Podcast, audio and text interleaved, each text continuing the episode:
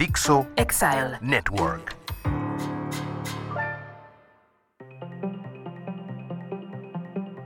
El emprendedor solitario.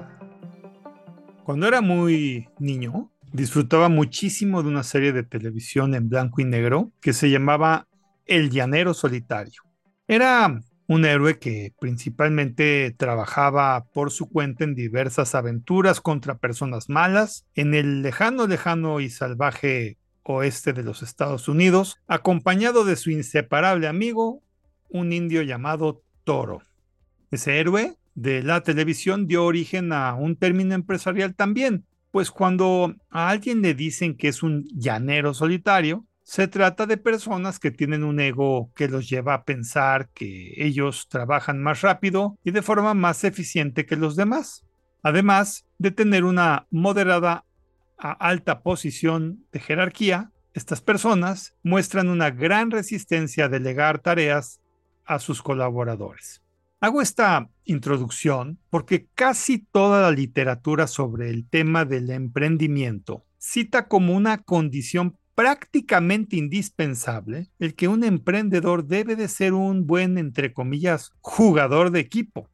Esto es, ser parte de un grupo de personas que comparten el mismo objetivo común y colaboran entre sí. Y bueno, en papel, esto de ser emprendedor y tener un grupo de trabajo suena muy bien, pero en realidad, una enorme cantidad de problemas de un negocio, si no es que la mayoría, tienen que ver precisamente con los, entre comillas, colaboradores, que frecuentemente o no compran la visión del emprendedor o pretenden tener los mismos beneficios o más que el mismísimo originador del negocio. La consecuencia es que en poco tiempo hay inconformidad generalizada y los negocios sufren y hasta se terminan, no por ser un mal producto o servicio, sino más bien por pleitos internos y luchas de poder que hacen perder tracción a la operación de la empresa. Es claro que el capital humano es muy importante y a veces indispensable en un negocio. Pero la diferencia, aunque suene horrible, está en que es muy diferente colaborar con personas a ordenarle a personas hacer algo. La colaboración reta a la gente a pensar, articular y recibir claridad sobre sus competencias. Sirve pues como un espejo que les da un vistazo de sus fortalezas y debilidades. En pocas palabras, personas con diferentes habilidades se reúnen para entre todos resolver un problema o realizar un proyecto, y allí colaboran. Por otro lado, ordenar, aunque suena feo eso de dar órdenes, es eso, el emprendedor tiene una idea clara de cómo hacer algo y simplemente instruye a las personas qué hacer sin requerir de su opinión. Si dudas que ordenar es algo bueno, solo quiero poner como ejemplo el esquema de franquicias, que es un modelo tanto o más exitoso que las empresas tradicionales. En ese modelo se crea incluso un manual de procedimientos, que es un instructivo para que el que compre una franquicia opere el negocio paso a paso con las órdenes o instrucciones del emprendedor que creó la franquicia. Si tiene dudas, la persona no colabora, sino más bien solicita asistencia técnica y así resuelve sus dudas.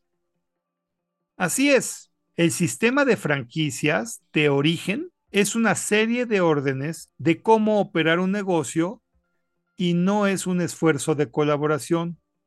Y además, sí, es muy, muy exitoso. Por lo anterior, se puede anticipar el origen de este episodio.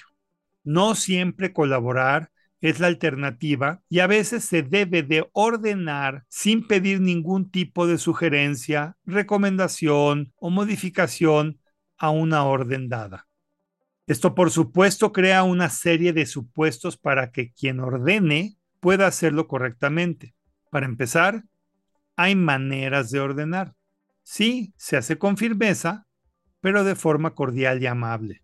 Se debe de saber por igual a quién ordenarle qué, precisamente porque no todos tienen las mismas habilidades y conocimientos. Se deben de establecer procesos más que pasar el día dando órdenes y finalmente se debe de tener un excelente soporte tecnológico para que todo lo aburrido y repetitivo pueda ser procesado por la tecnología.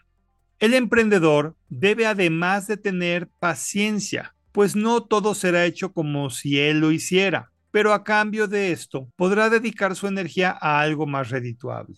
Deberá tener buenas dosis de confianza, pues ser una persona temerosa o dudosa se expande a todas las personas que creen en sus ideas.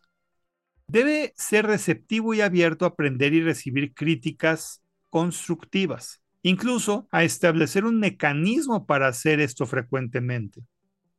Debe tener mucha empatía que permita hacer las cosas de forma diferente si al ejecutar las tareas se ven áreas de oportunidad. Y, finalmente, debe de tener firmeza y frialdad Siempre es mejor fijar un curso de acción y tener errores que no hacer nada por miedo al fracaso. El fracaso está garantizado y un emprendedor está diseñado para saber cuándo parar y redirigir las acciones, cueste lo que cueste, pues a veces serán pérdidas económicas y otras veces el despido de las personas. Como conclusión, te afirmo que ser emprendedor es ser, de cierta forma, un llanero solitario pues por más personas a tu alrededor, tú cargarás con la más alta responsabilidad. Por lo anterior, sí, a veces el camino es ordenar y no colaborar. Esto sin olvidar escuchar y enfocarse con pasión a los clientes, a los proveedores y a las personas que trabajan con mucho empeño para la misma empresa. Soy Moisés Polishuk y agradezco que me hayas escuchado. Hasta la próxima.